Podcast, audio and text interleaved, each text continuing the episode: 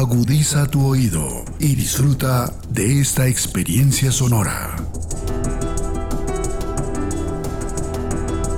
Este es un podcast Radio Unal.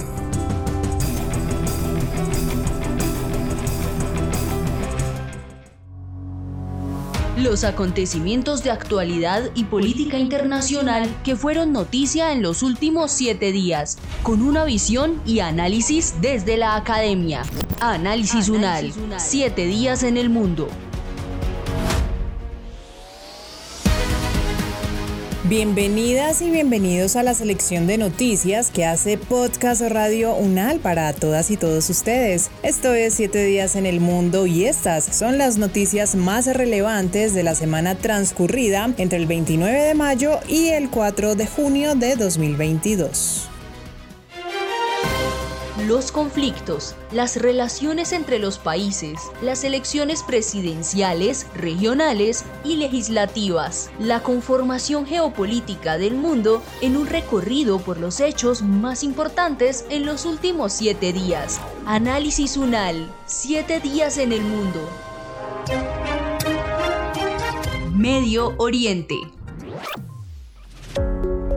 Más de 20 palestinos resultaron heridos en el área de la ciudad vieja de Jerusalén, pues sufrieron agresiones por parte de israelíes mientras sigue esa tensión en la urbe por la celebración de una marcha ultranacionalista israelí con motivo del Día de Jerusalén. La ampliación de este tema se desarrolló con el profesor Marcos Pekel, quien es columnista, analista y asesor sobre temas internacionales y de Medio Oriente para diversos medios y organismos en Colombia y en el exterior. Además es profesor de Relaciones Internacionales en la Universidad Externado de Colombia y la Universidad del Rosario y también es director de la Comunidad Judía de Colombia. Profesor, antes de entrar en materia sobre lo que fue este asunto de, orden público, quisiera preguntarle sobre la importancia de la marcha de las banderas por el Día de Jerusalén. Bueno, el Día de Jerusalén eh, se celebra de acuerdo al calendario hebreo, conmemora el día en que la ciudad de Jerusalén fue reunificada en la Guerra de los Seis Días en 1967. Este año se cumplen 55 años de la reunificación. La Marcha de las Banderas ha adquirido notoriedad en los últimos años porque digamos que ha sido objeto de conflicto y polémica porque algunos grupos ultranacionalistas, radicales judíos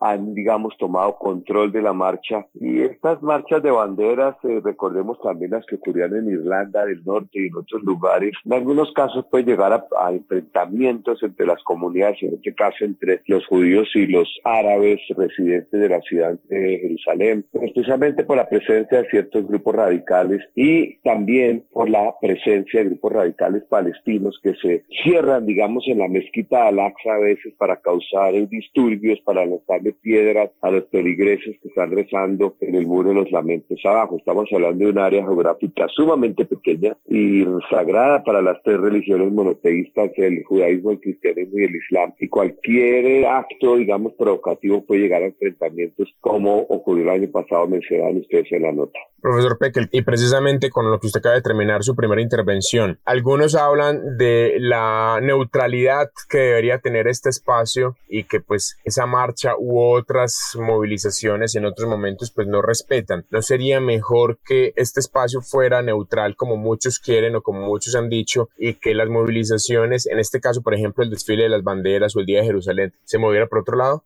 el gobierno de Israel para evitar precisamente enfrentamientos eh, cambió la ruta de la marcha. Israel es una democracia, en esa democracia se permiten las marchas, se permiten las protestas, se permiten de todos los sectores políticos y no es eh, constitucional, digamos, o no que el gobierno de Israel prohíba que haya una marcha. Sin embargo, gobierno actual, precisamente previendo eh, enfrentamientos y tratando de evitar provocaciones, cambió la ruta de la marcha, es decir, evitó que algunos lugares fueran parte de la marcha. Sin embargo, cuando usted tiene una aglomeración de tanta gente con los ánimos caldeados y que pues eh, no puede prohibirle a los ciudadanos moverse por donde quieran, mencionaba usted en la nota, antes de que comenzara la marcha ya varios nacionalistas judíos habían llegado a la explanada de las mezquitas, algo que usualmente se evita que ocurra. Sin embargo, habían subido por un pasadizo que hay desde el muro de mentes y pues la policía puede tratar de evitar que esto ocurra, pero hasta cierto punto. Y esto fue la que llevó los enfrentamientos. Lamentablemente hay sectores en ambos lados que buscan estos enfrentamientos, que se nutren de ellos. Recordemos que la mezquita de Al-Aqsa ha sido profanada por radicales palestinos que se encierran en ella con piedras y con bombas molotov para atacar no solo a la policía de Israel, sino también a la guardia palestina que vigila pues el lugar y lanzarle piedras a los feligreses judíos que están en el muro de los lamentos que es abajo. Es muy fácil desde la escuela de los mezquitas lanzarle piedras a los feligreses abajo. Pero a medida que estos radicales ocupen esos puestos, el control policial se vuelve muy complejo y evitar, digamos, que haya, esto concluye, digamos, en muerte o en heridas de manifestantes, algo que no ocurrió. Es bien complejo, es una labor policial muy compleja, en un ambiente muy callado y en un espacio muy pequeño.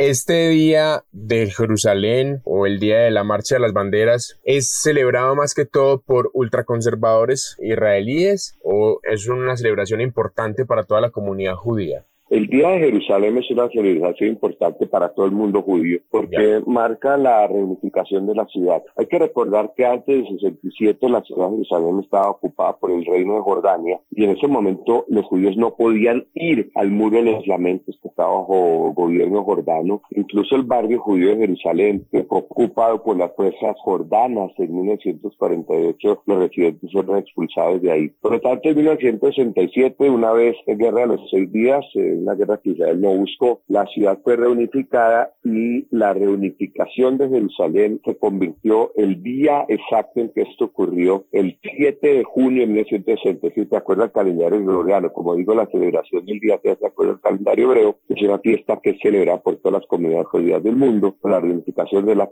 la ciudad santa de Jerusalén, la capital del mundo judío, por más de 3.000 años. Profesor, las últimas semanas han estado muy difíciles en esta región, en la Cisjordania ocupada y en términos generales pues en toda esta región entre palestinos e israelíes. Ha habido 19 israelíes asesinados por ataques palestinos, también 35 palestinos han muerto en operaciones militares israelíes. Pasó lo de la periodista Chirina Wakle que fue un fenómeno mundial y que todavía no se ha esclarecido bien quién fue el culpable. Se habla también de un joven palestino que pues fue atacado por fuerzas israelíes. ¿Cuál es la postura o qué se ha dicho en términos generales de todo esto que está pasando en las últimas semanas entre israelíes y palestinos con respecto al um, gobierno israelí y el ciudadano común y corriente. Usted que pues también tiene relaciones con el ciudadano común y corriente aquí en Colombia, por ejemplo, ¿qué ha pasado? ¿Cuáles son esas visiones y lecturas de todos estos sucesos de las últimas semanas? Pues son realmente hechos lamentables, pero tenemos que acá decir que la incitación a la que son objeto, digamos, los palestinos desde niños en Gaza, en Cisjordania, de no reconocer a Israel, de no que llegue a ningún tipo de convivencia, hace que se cometan actos de terrorismo brutales, como vimos precisamente un día antes de la absolutamente lamentable muerte de la periodista Shirin, que fue que tres judíos fueron asesinados con hachazos por un palestino que había entrado a una ciudad de Israel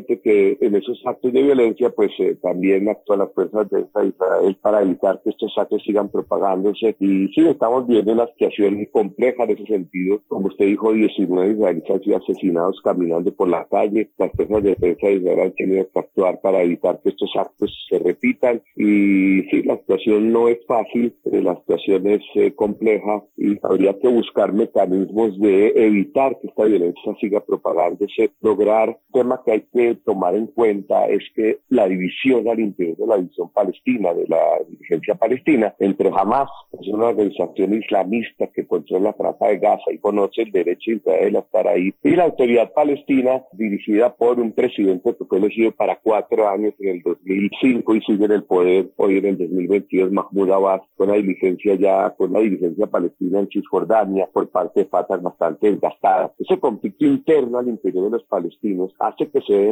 estos actos de violencia cuando un grupo u otro quieren mostrar que ellos son los verdaderos representantes del pueblo palestino. Esa división también ha sido perniciosa para lograr avances en cualquier proceso de paz que lleve a lo que es la solución esperada del conflicto palestino-israelí, es que haya dos estados, un estado palestino al lado del estado judío, viviendo en paz y convivencia, pero para eso la dirigencia palestina tiene que ser una y no dos, y tiene que reconciliarse con la idea de la existencia del estado judío de Israel.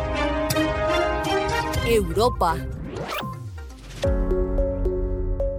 En el Día Mundial sin Tabaco, la Organización Mundial de la Salud advirtió que la industria tabacalera también es un veneno para el medio ambiente. Aunque la cifra de fumadores en todo el mundo ha disminuido con los años, la prevalencia de consumo de cigarrillo todavía es alta y provoca más de 8 millones de muertes anuales. Si en el 2005 el 29% de la población era fumadora, ahora la cifra se acerca al 12.5%, una mejora significativa el número global de fumadores ha subido, pero eso se debe al crecimiento de la población mundial. La entrevista sobre este tema se realizó junto al profesor Jairo Alfonso Telles. Él es médico especialista en farmacodependencia, es magíster en toxicología, fue director del Departamento de Toxicología de la Universidad Nacional de Colombia y ahora es vicerrector general de la Universidad de Ciencias Aplicadas y Ambientales podríamos asociar, profesor Jairo, en que esta industria cada día se convierte en un veneno, según la Organización Mundial de la Salud, y se aumenta el número de fumadores?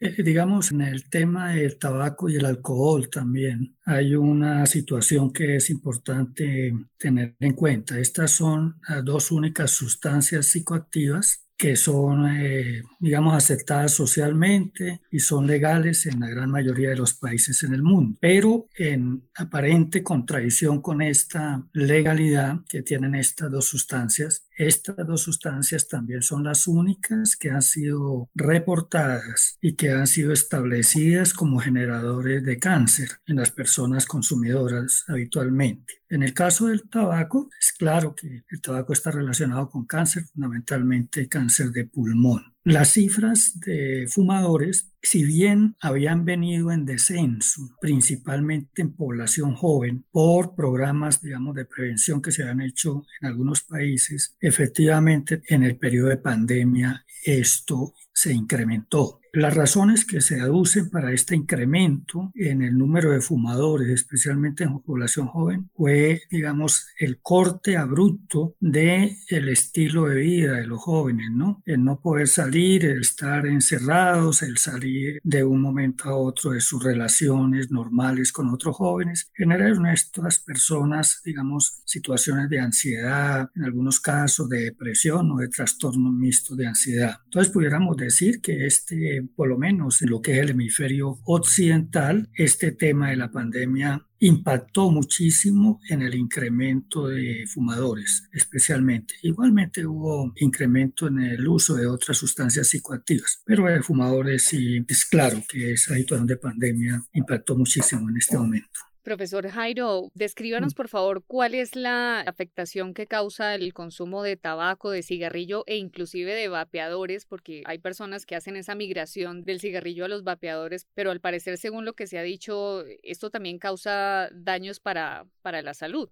Correcto, correcto. Digamos, hay un producto que está incluido en el cigarrillo, que es la nicotina. Eh, la nicotina ha sido pues, relacionada a través de estudios experimentales epidemiológicos y estudios clínicos como una sustancia en la categoría A que es totalmente cancerígena, comprobadamente cancerígena en el ser humano. Pero adicionalmente a este problema existen varias situaciones que comprometen la salud del fumador y que van incrementándose a medida que pasan los años de consumo y también la frecuencia de ese consumo. Hay varios, hay unas situaciones, digamos, de tipo agudo y subagudo, que podemos decir están relacionadas y aparecen con el consumo relativamente frecuente, digamos que es un consumo diario, puede ser entre 3, 4 cigarrillos, incluso 5, en donde inicialmente se va produciendo una irritación del sistema respiratorio superior, generando en estas personas varios tipos de afecciones. Una es la bronquitis aguda, también se pueden generar problemas de rinitis. Posteriormente esto va incrementando, digamos, su impacto a medida que pasa el tiempo de los fumadores y aparecen otras complicaciones ya en el sistema respiratorio, comprometiendo no solamente las vías superiores, sino las, eh, digamos, la parte del sistema respiratorio inferior, que son en este caso los pulmones. Y los pulmones en sus células, los alvéolos que se van rompiendo, habiendo una menor disposición de oxígeno y un menor intercambio de oxígeno. Otro fenómeno que se produce en ellos es el incremento, sobre todo está esto sumado en personas que viven en pisos térmicos altos por encima de los 2.000 metros, caso de Bogotá, por ejemplo hay una, un incremento de la producción de glóbulos rojos, aumentando, digamos, la hemoglobina y el hematocrito por encima de los niveles normales. ¿Por qué se produce esto? Simplemente porque en estos pisos térmicos hay menos disponibilidad de oxígeno, la presión de oxígeno es menor y el cigarrillo pues incrementa esta menor disposición de oxígeno. Entonces se aumenta este fenómeno que muchas veces no es considerado e incluso por el sector médico. Este es un problema que puede generar un riesgo bastante alto, digamos, de trombos en las personas que consumen cigarrillo y presentan este aumento en los glóbulos rojos. Y hay otras afecciones también que se produce como la baja en las defensas, hace que el individuo fumador, y no solamente con quienes fuman cigarrillo, nicotina, sino otros tipos de fumadores, es la disminución de las defensas, ¿no? del sistema inmunológico de defensas y problemas de tipo vascular. Esas son, digamos, las afecciones y la que también se ha registrado ya en personas un poco de mayor edad, digamos, por encima de 50 años, que son fumadores o han sido fumadores durante largo tiempo, que es el alto riesgo de un infarto del miocardio infarto cardíaco. Profesor, en ese sentido, si la afectación del cigarrillo, del tabaco es tan severa, tan grave, y no solamente para quien lo consume, sino para quienes están alrededor de quien lo consume, quizás no con mayor severidad, pero sí causa una afectación, ¿por qué la industria tabacalera sigue tan en auge? Yo diría que esto es un fenómeno mundial y a pesar de que ya hay algunas restricciones por países, como por ejemplo acá en Colombia, donde ya hay una legislación que en ciertos lugares no se puede fumar, sino solamente afuera, esta industria va en ascenso. Sí, correcto. No es bien comprensible ese fenómeno, que digamos esas dos sustancias que son las que mayores eh, relaciones se tienen con afectaciones a la salud sean aceptadas socialmente, ¿no? Y sean, digamos, legalizadas por, por el Estado. Una respuesta a eso puede ser, digamos, el, tema de, impuestos. Eh, son industrias muy poderosas. Los consumidores digamos, de tabaco, eh, más que de alcohol, tienen que ver con personas que trabajan en sitios, digamos, eh, la industria petrolera o personas que trabajan en el campo, que trabajan en soledad especialmente o en aquellas personas que tienen que hacer turnos, ¿no?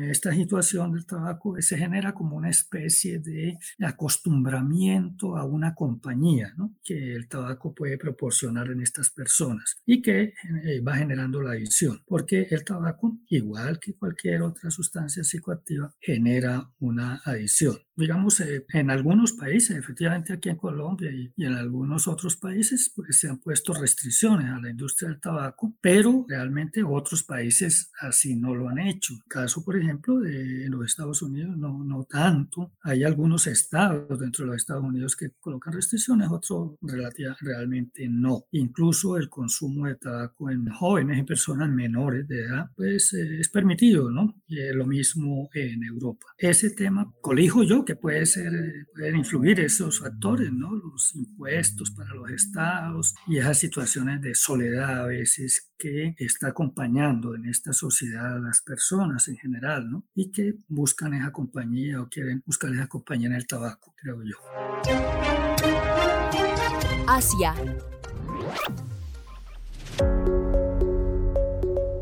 Pese a las sanciones, la fortaleza del rublo la ha llevado a convertirse en la divisa con mejor desempeño en el mundo. Durante este 2022, la moneda rusa genera sorpresas en el mundo económico, pues ha superado al dólar e incluso al real brasileño. Ni siquiera la lista de sanciones que se han otorgado desde Occidente han podido frenar su ascenso para detener la invasión a Ucrania. Por lo menos en cifras, solo dos meses después en que el valor del rublo cayera de forma brusca, a menos de un centavo estadounidense, la moneda reaccionó de una manera inesperada. Acerca de este tema estuvimos hablando con el profesor Carlos Aquino Rodríguez. Él es catedrático principal de la Facultad de Ciencias Económicas y es el director coordinador del Centro de Estudios Asiáticos de la Universidad Nacional Mayor de San Marcos en Lima, Perú. Le queremos preguntar, ¿esta fortaleza que tiene el rublo como divisa se debe, entre otras cosas, a que hay más circulación de esta moneda debido a las medidas coyunturales que tomó Rusia con respecto a esos bloqueos que le han querido imponer? Es básicamente un poco eso, que circula más cantidad de rublos y por eso se ha vuelto tan fuerte en la divisa, o cuál sería la explicación, profesor? Sí, la principal razón es que inmediatamente después de la guerra que inició Rusia, como sabemos, el rublo cayó en valor, ¿no? ¿Por qué? Porque obviamente cuando hay una guerra y encima sanciones económicas, pues el país se supone que va a estar en crisis, ¿no? Y, y en ese caso lo que pasa es que la gente quiere sacar su dinero del país, lo transforma de la moneda local a dólares. Eso también empezaba a pasar en el caso de Rusia, ¿no? Pero inmediatamente el gobierno tomó medidas e impidió eso, ¿no? ¿Cómo así? A través del control de capitales. La gente no podía sacar dinero del banco rublos para convertirlo a dólares y tampoco, y menos podía llevar su dinero afuera, ¿no? Aparte de eso, el Banco Central subió la tasa de interés. Cuando el Banco Central sube la tasa de interés de la moneda de un país, obviamente se hace más atractivo tener dinero, ¿no? Si yo, por ejemplo, tengo dólares, pero la tasa de interés de Perú, sol sube, obviamente es preferible tener soles porque me pagan más interés que, que dólares. Ahora, esto rindió tanto, acompañado por supuesto con los precios altísimos del petróleo y el gas, que son las principales exportaciones de Rusia, que hacen que muchos dólares ingresen a la economía. ¿no? Entonces, muchos dólares ingresan a la economía e incluso el gobierno obligó a que la gente, a los exportadores en realidad, cambien, eh, al comienzo el 80% de los dólares lo cambien a rublos, o sea, la gente compraba rublos, el gobierno obligaba a comprar rublos a las empresas y el rublo se fortalecía. Y fíjense, esto fue tan efectivo que ya no se obliga a que los exportadores vendan el 80% de sus dólares y lo conviertan a, rublos. Ahora solo el 50%. Y también la tasa de interés que subió a casi 20%, ahora bajaba incluso a 11%. Entonces, efectivamente, sí, estas medidas han rendido sus frutos. Y encima hemos visto, y la Unión Europea ya ha decidido que las importaciones de petróleo que vienen de Rusia, que vienen por mar, que son el dos tercios del total las importaciones de petróleo de, que compra la Unión Europea y Rusia, ya no se va a poder comprar hasta fin de año y esto ha subido el precio del petróleo. Entonces, eh, Rusia tiene bastante dólares, viene por los precios altos sus. Y esto incluso fortalece más. Miren, tan exitoso es así que se dice que el Banco Central ruso está pensando que ya eliminar o disminuir las medidas porque hace demasiado fuerte el rublo. Ahora, ¿qué tiene de malo eso? Obviamente que el rublo caiga de precio como al comienzo, que una moneda de un país caiga de precio al comienzo es problemático, ¿no? Porque, entre otras cosas, la deuda externa en dólares sube, también los precios de las cosas importadas también sube y eso golpea la economía. Pero en este caso está ocurriendo al revés por las medidas del gobierno, el, rublo se está fortaleciendo, pero eso también es malo. ¿Y por qué es malo? Porque cuando una moneda nacional se fortalece, los productos nacionales se vuelven caros. Claro, las cosas importadas se vuelven baratos porque la moneda nacional está fuerte, pero en este caso, con una moneda fuerte, con el rublo fuerte, los productos eh, rusos, aparte, por supuesto, el petróleo y el gas que le siguen comprando porque no hay otra fuente de, abastecimiento para los europeos, pueden seguir vendiendo estos productos, pero los precios de otros productos rusos también suben. Entonces, si bien es cierto, ahorita está muy bien la moneda rusa, pero esto no significa que esto se va a mantener, porque definitivamente las sanciones económicas van a hacer que se deje de comprar petróleo a fin de año y Rusia va a perder una fuente importante de divisas. Pero no solo eso, o sea, Rusia no está comprando productos importados. Entonces, aunque el rublo esté fuerte, en realidad esto no garantiza que esto va a seguir así en el futuro porque los ingresos de Rusia tendrán que bajar por las sanciones. Y el tema es que en la economía esto o no va a poder continuar así porque la economía rusa va a decaer, ¿no? Por las sanciones que se le impuesto, por las pocas importaciones que tiene, por la poca inversión extranjera, porque Rusia tiene falta de partes y componentes que no puede conseguir porque lamentablemente las sanciones económicas impiden que haga eso. Entonces, que el rublo esté fuerte, si bien es cierto, es bueno ahorita, pero primero esto no garantiza que sea así, porque los ingresos van a caer por las ventas de sus productos, por las sanciones económicas, y la economía se va a resentir también por las sanciones económicas y por las pocas importaciones que va a venir o está viniendo. Y hablando precisamente de sanciones económicas, pues desbancar al dólar y resaltar sobre esta moneda mundial como lo está haciendo en este caso el rublo, implicaría entonces que se presente una guerra económica aún más fuerte contra Rusia y esto pues asociado en temas de poder y supremacía. Claro que sí, o sea, la guerra de Rusia en Ucrania ha agudizado lo que ya se venía, ¿no? Obviamente con Putin, con la presidencia de Putin, Putin también lo dijo muy claro, ¿no? Rusia quiere recobrar el sitial que tenía como una gran potencia y obviamente si esto era así, el enfrentamiento con Estados Unidos iba a ser inevitable. La guerra ha acelerado esto, ¿no? Las sanciones económicas han acelerado esto y esto va a continuar definitivamente, ¿no? Hemos visto, por ejemplo, que en el lado militar ya Estados Unidos ha aprobado la venta de artillería de largo alcance para Ucrania y esto va a agudizar el conflicto. Y las sanciones van a, a venir mucho más. repito, ya la Unión Europea ha decidido que hacia fin de año las importaciones de petróleo que vienen por barco, que es las dos terceras partes del total del petróleo que vende Rusia, prácticamente se terminen. Y esto sería un golpe para la economía rusa, que su mayor mercado del petróleo para Rusia es la Unión Europea. Del gas todavía no se habla porque es un tema muy complicado, pero es posible que el próximo año también se tome medidas para esto. Entonces, sí, definitivamente todas estas sanciones es una agudización del enfrentamiento entre Rusia y Occidente, o entre Rusia en particular con Estados Unidos, pero también con, con, con la Unión Europea, con la OTAN y todo lo demás. Y esto parece que es inevitable, ¿no? Así Rusia mañana uh, termine la invasión o diga que ya se conforma con los territorios que ha ganado en Ucrania. Obviamente las sanciones económicas no se van a levantar. O sea, la mitad de las reservas rusas de 630 mil millones de dólares que ha sido embargado por las potencias occidentales no se le va a devolver Rusia. De hecho, ha dicho Estados Unidos, los europeos, que esto podría utilizarse, y lo está pidiendo Ucrania, que esta mitad de las reservas rusas que han sido embargadas podrían utilizarse o deberían utilizarse para la reconstrucción de, la economía ucraniana que ha quedado destrozada. Entonces, sí, este tema del conflicto se va a agudizar. Y, y repito, aparte del que es grandemente afectado Ucrania, definitivamente Rusia también va a ser afectado. Y por supuesto, los países europeos que están pagando, entre otras cosas, un precio altísimo por la energía que consumen. América. México extraditó hacia Estados Unidos a un implicado en el caso de Ayotzinapa. Se trata de Adán Zenén Casarrubias Salgado, quien es acusado de narcotráfico y además es pieza clave haciendo referencia al tema de los 43 normalistas desaparecidos. La entrevista se realizó con Alejandro Ánimas, es profesor en la Facultad de Ciencias Políticas y Sociales de la Universidad Nacional Autónoma de México. Profesor, le pregunto su opinión acerca de este nuevo capítulo que se registra en el caso de los normalistas, de los estudiantes desaparecidos del caso Ayotzinapa, con la extradición de Adán Senén.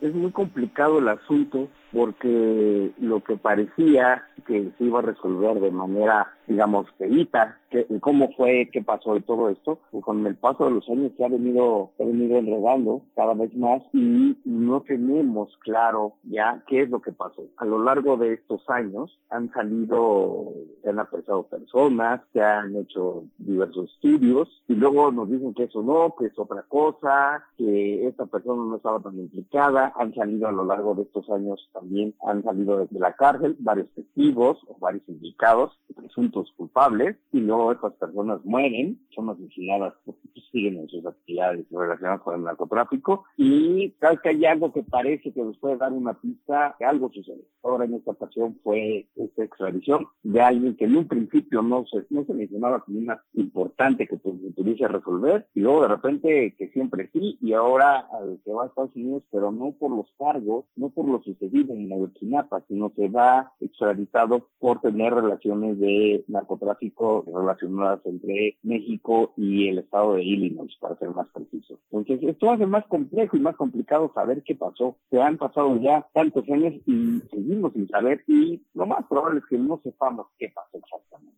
Eso va a ser lo más triste en cuanto a este famosísimo caso que tanto ha trascendido en, en las noticias. Sí, profesor Ánimas, ¿qué se sabe entonces o en qué avanza avanzado este caso de los jóvenes de Ayotzinapa? ¿Ha tenido algún avance o definitivamente es lo que usted nos acaba de decir, que todavía no se sabe luego ya casi 7, 8 años que pasó esto en 2014? No se sabe nada entonces, las familias siguen averiguando, siguen denunciando, pero no se sabe absolutamente nada o si ha habido algún avance al respecto y por qué además lo relacionan con los grupos narcotraficantes de esta zona? Ese es el punto. Los, los grupos de narcotráfico está comprobado que ellos sí participaron, ¿no? Creía que era una, la primera versión es que hubo una confusión, algunas otras versiones hablan de que los estudiantes eran una pantalla de un grupo de narcotráfico que los utilizaron a ellos y que eran de primer año, eran recién ingresados a la escuela, que no tenían ni idea de qué estaba pasando, los utilizaron como pantalla, pero salió mal la jugada y los agarraron. El caso es que es confuso. Lo que sabemos es que los grupos del narcotráfico son quienes los agarraron y después ya no se supo de ellos. Recientemente lo que ha habido son noticias referentes a que se dio ahí en, algunas actitudes que, que se interpreta como que la policía de México hizo ahí lo que le llama químicos, sembró las pruebas en el lugar, otros dicen que eso comprueba la tesis original de la policía. A mí parece, insisto, que es muy difícil que sepamos cuál es avance y cuál es retroceso, cuál de lo que se tenía como la verdad, digamos, como en su momento, bien con un desafortunado en la verdad histórica. El caso armado, lo que parecía que ya estaba, de repente dicen que siempre no. No lo sabemos. y para saberlo, pues había que interrogar a los sospechosos, a los que estuvieron involucrados, y pues ahora los extraditaron y otros los dejan salir y luego desaparecen simplemente o aparecen muertos. Entonces, yo creo que lo que sucedió va a quedar, va a seguir siendo un misterio y lo más triste es que siguen sin aparecer los cuerpos y pues evidentemente es un daño emocional terrible para las familias que siguen sin saber qué pasó con sus hijos que salieron un día a la escuela y ya no regresaron.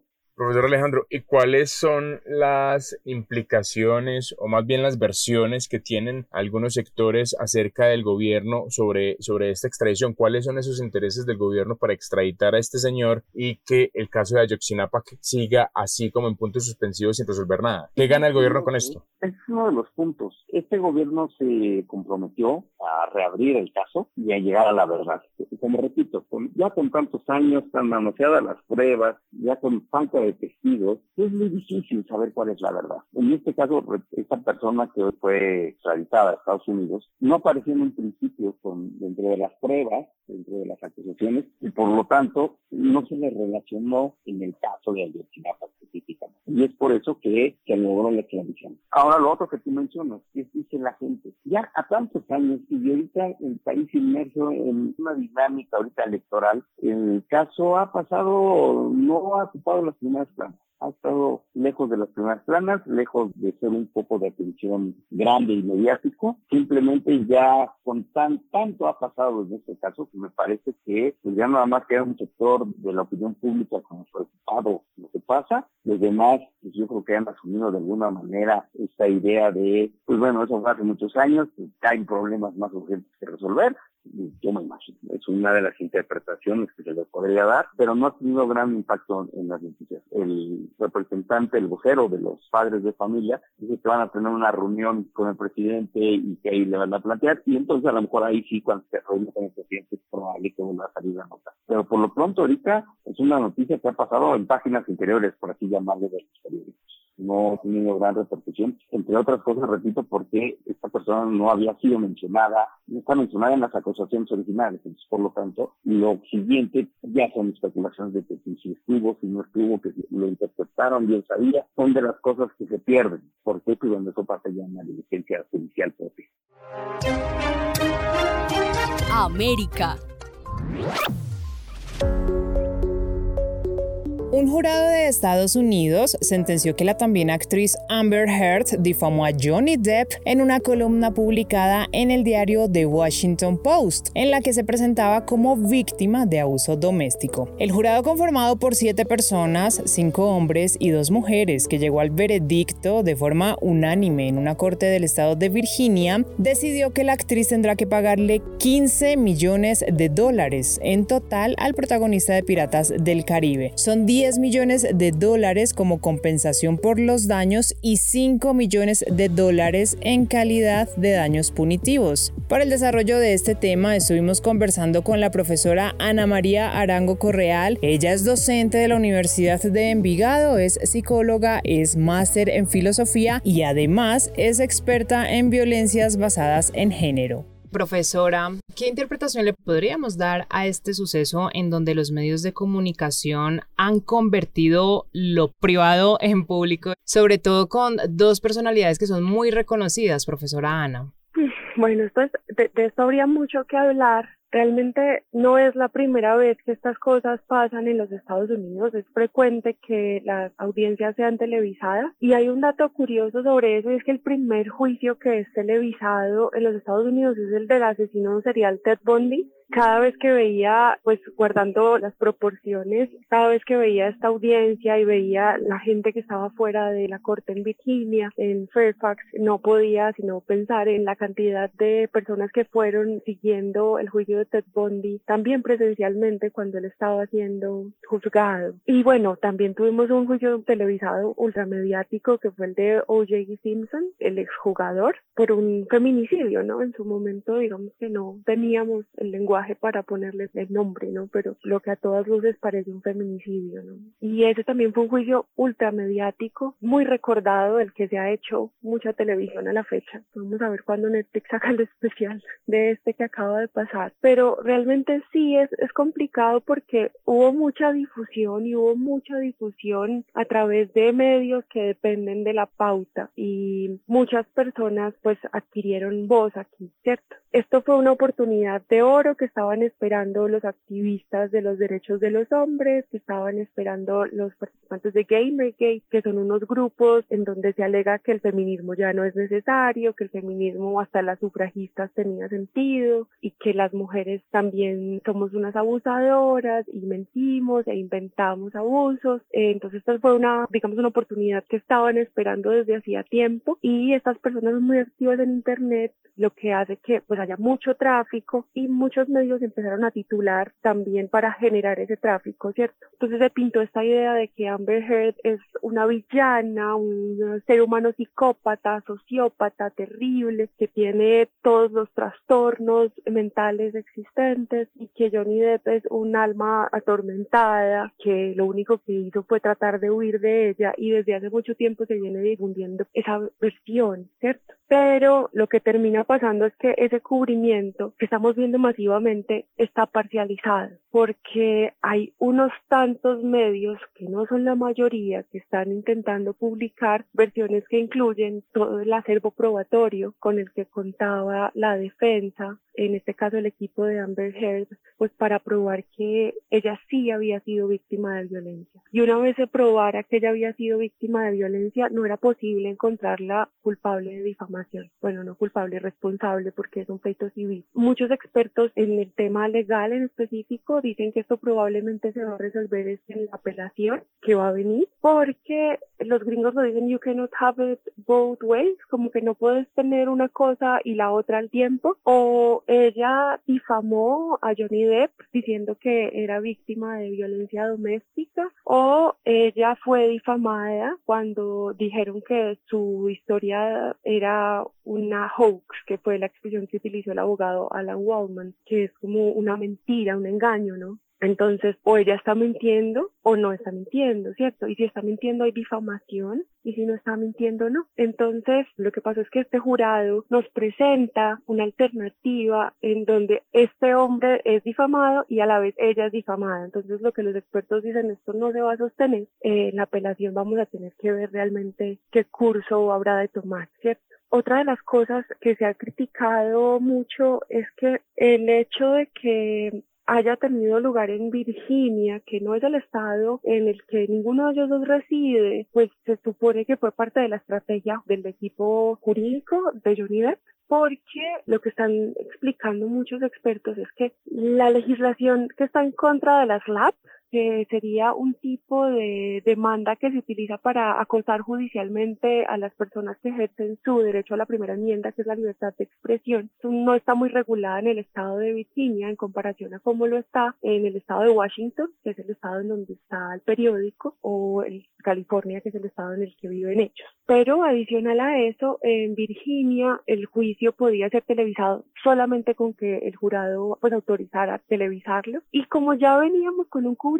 tan desfavorable para Amber Heard y tan favorable para Johnny Depp, entonces digamos que ya era muy difícil convencer no solamente al jurado sino a la opinión pública de lo que quisiera presentar como evidencia el equipo de Amber Heard. Entonces hay una serie de elementos que constituyen ese ciclo de violencias y ese ciclo de abuso, es que según la evidencia prueba, ella fue víctima, pero que contado como ha sido contado, como está siendo contado, la pone en un lugar de profunda desventaja porque no tiene nada de control de la narrativa y ha tenido espacios en donde pueda ser escuchada esa historia. Antes de terminar nuestro episodio de 7 días en el mundo, quiero invitarlos a escuchar otro de nuestros podcasts Radio UNAL. Se trata de Relatos de Gobierno Urbano. Esta es una serie podcast que con el respaldo académico del Instituto de Estudios Urbanos de la Universidad Nacional de Colombia en su sede Bogotá, participa activamente en el análisis y la difusión de las diversas dinámicas urbanas de las ciudades, así como de los principales retos de sus gobiernos. Relatos de gobierno urbano son historias de la ciudad contadas por sus protagonistas. Relatos aborda tres líneas de trabajo, una de actualidad, otra de personajes y una histórica. Y ahí tratan subtemas como movilidad, ordenamiento territorial, ambiente, ciudades, territorio y todo lo demás relacionado al crecimiento de las urbes. Lo encuentran en nuestra plataforma Podcast Radio Unal o en sus plataformas favoritas. No se pueden perder las historias que nos cuentan en Relatos de Gobierno Urbano. Este fue el resumen de noticias en 7 días en el mundo con lo más destacado y los comentarios de los expertos del programa Análisis UNAL de la emisora de la Universidad Nacional de Colombia. Gracias por su sintonía y por preferirnos. Hasta una próxima oportunidad. Los acontecimientos de actualidad y política internacional que fueron noticia en los últimos siete días con una visión y análisis desde la academia. Análisis UNAL, siete días en el mundo.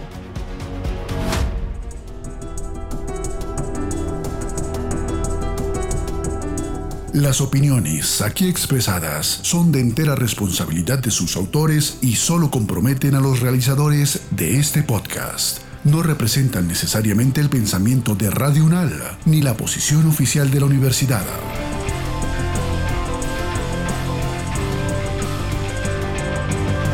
Este y otros podcasts en nuestro sitio web podcastradio.unal.edu.co.